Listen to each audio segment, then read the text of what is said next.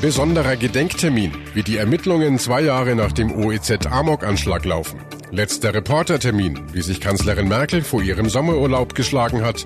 Und unangenehmer Zeugentermin, wie Bayerns Ministerpräsident Söder den Verkauf von GBW-Wohnungen verteidigt. Besser informiert aus Bayern und der Welt.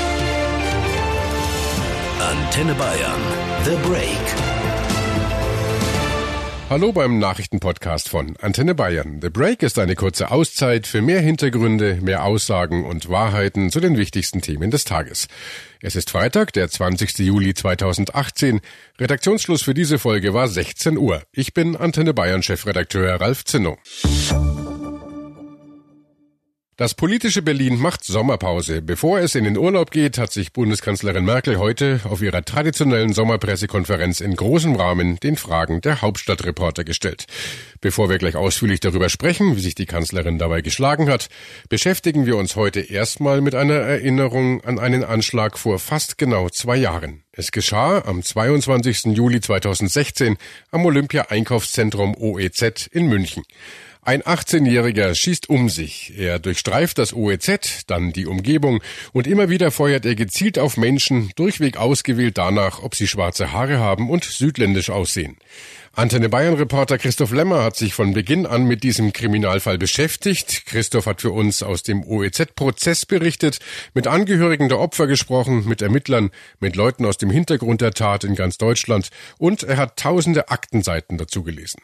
Christoph, an diesem Sonntag gibt's ja am damaligen Tatort eine Gedenkfeier mit Reden unter anderem des Münchner Oberbürgermeisters Dieter Reiter, aber zugleich gibt's auch immer noch Ermittlungen und zwar nicht nur in Bayern, sondern sogar in den USA. Wie ist da der aktuelle Stand der Dinge?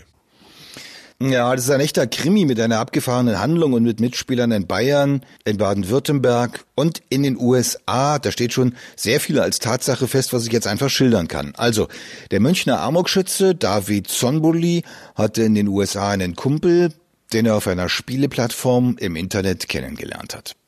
Dieser Typ in Amerika lebt inzwischen auch nicht mehr. Er hat auch Menschen erschossen und sich das Leben genommen, genauso wie David Zonbuli in München. Auf dieser Spieleplattform haben die beiden sich über lange Zeit über Terror und Massenmord ausgetauscht. Beide teilten auch ihre Ansichten über, ich sag mal, Schwarze, Türken, Mexikaner, alles halt, was sie als minderwertig ansahen. Sie selbst haben sich dagegen als weiße Arier gesehen, erklärtermaßen im Sinne von Herrenrasse.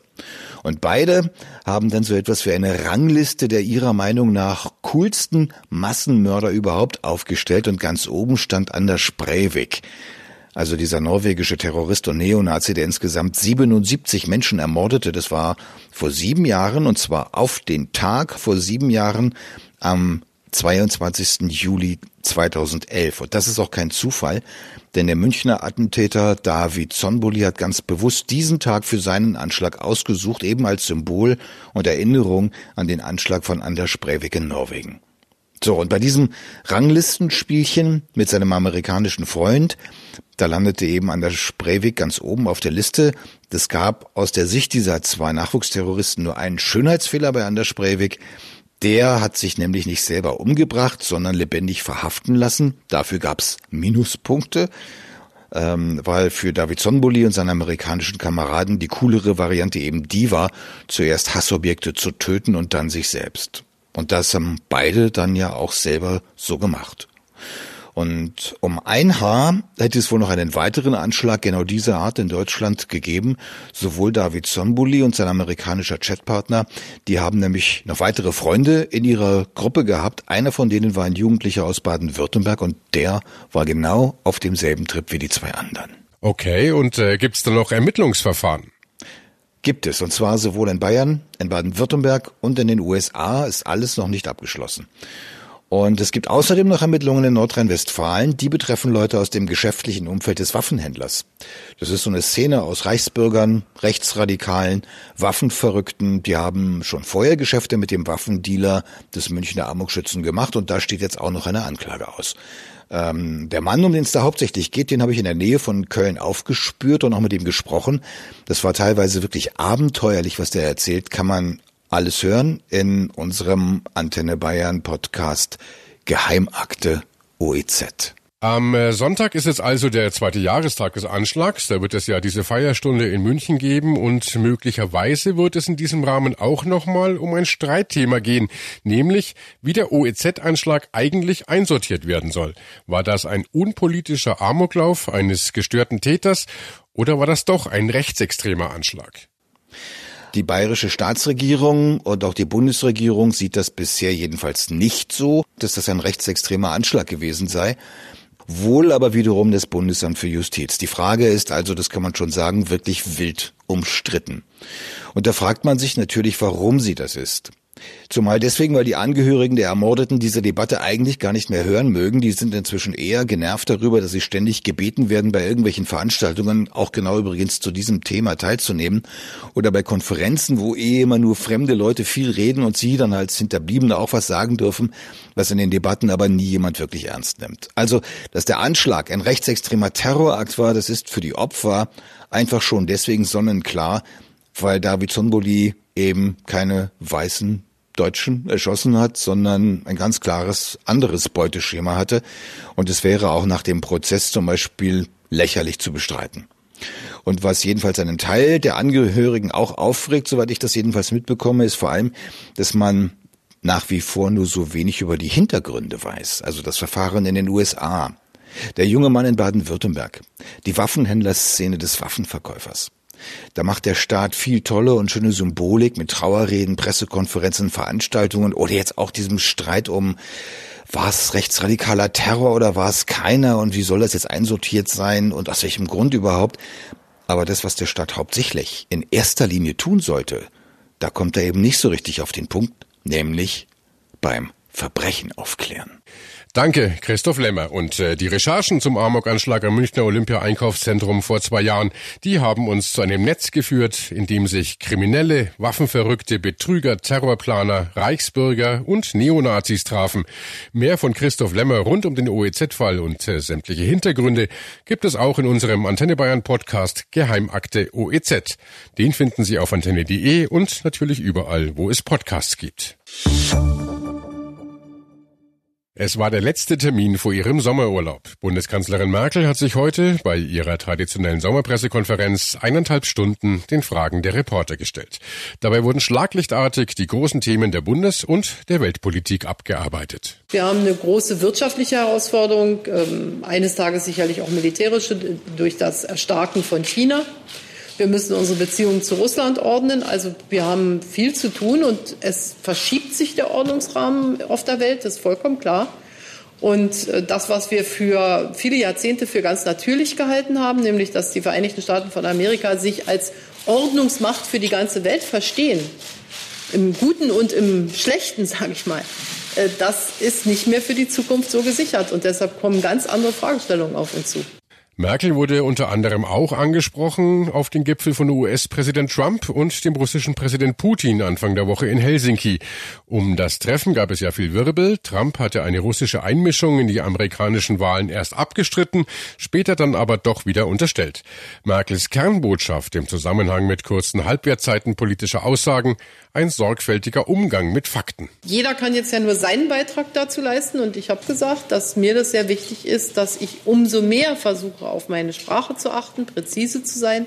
Natürlich auch versuche, dass die Fakten stimmen und äh, dass sozusagen durch Beispielgebung versucht wird, diesen Prozess einer gewissen, manchmal auch Verwahrlosung, würde ich sagen, ein wenig im Zaume zu halten.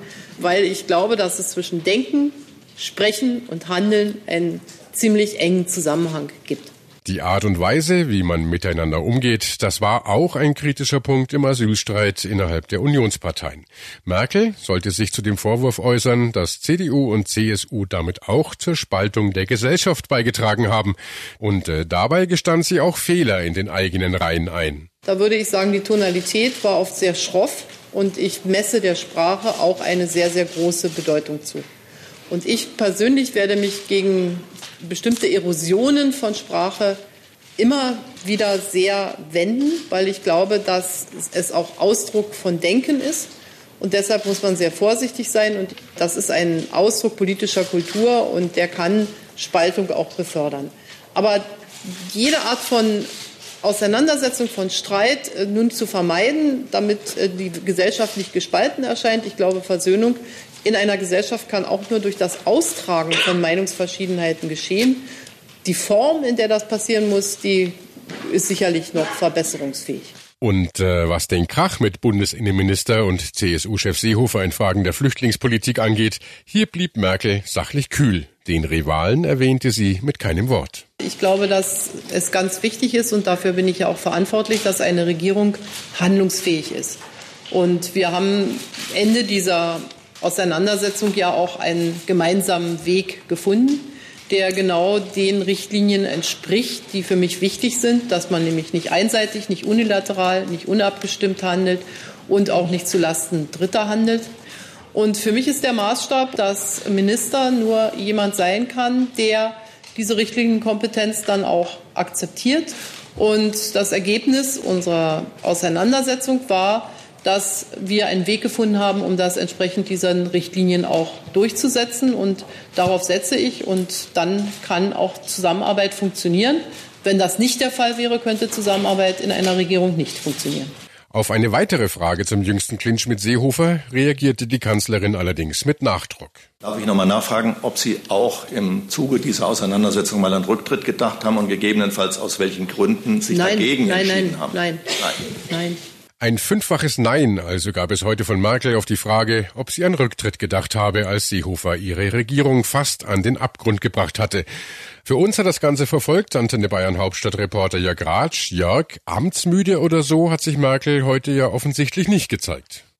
Also Amtsmüdigkeit habe ich nicht gesehen. Kanzlerin Merkel hat aber zugegeben, dass sie sich jetzt auch erst mal freut auf ein paar Tage ausspannen wenigstens. Also, ich klage nicht. Ich will nicht verhehlen, dass ich mich freue, wenn ich jetzt ein paar Tage Urlaub habe und ähm, etwas länger schlafen kann, aber ich klage überhaupt nicht. Ansonsten konnte man raushören, dass Merkel den Job weiterhin gerne macht. Sie will ihn auch, wie zugesagt, weitermachen bis Ende der laufenden Legislaturperiode.